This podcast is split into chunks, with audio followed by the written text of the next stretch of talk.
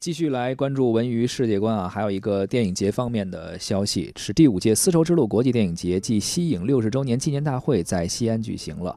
呃，包括黄建新、张嘉译，还有郭涛、闫妮、陈红、史可、杨亚洲，还有陈凯歌等等，也是莅临了开幕式的现场。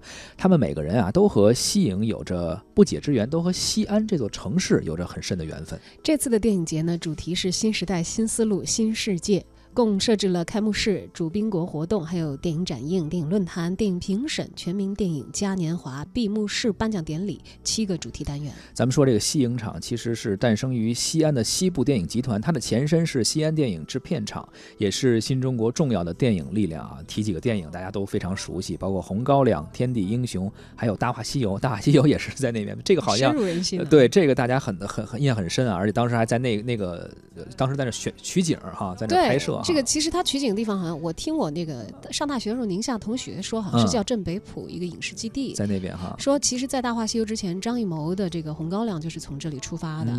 他给我讲了一个事儿啊，但我不知道他这个事儿到底是不是确凿。嗯，他说张艺谋后来成名之后，回到那个影视基地的附近，说就在那个后来周周星驰取景的那个城门下的附近，嗯的哪个地方，据他说是埋了一双皮鞋。哟，说很有纪念意义的一个事情，说好像是。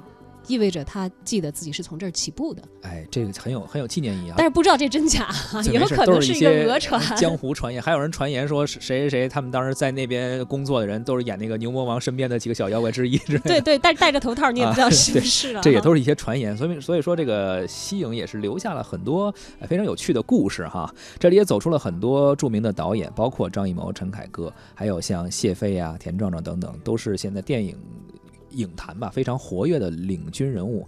西安也确实是为中国的电影输送了不少新的力量。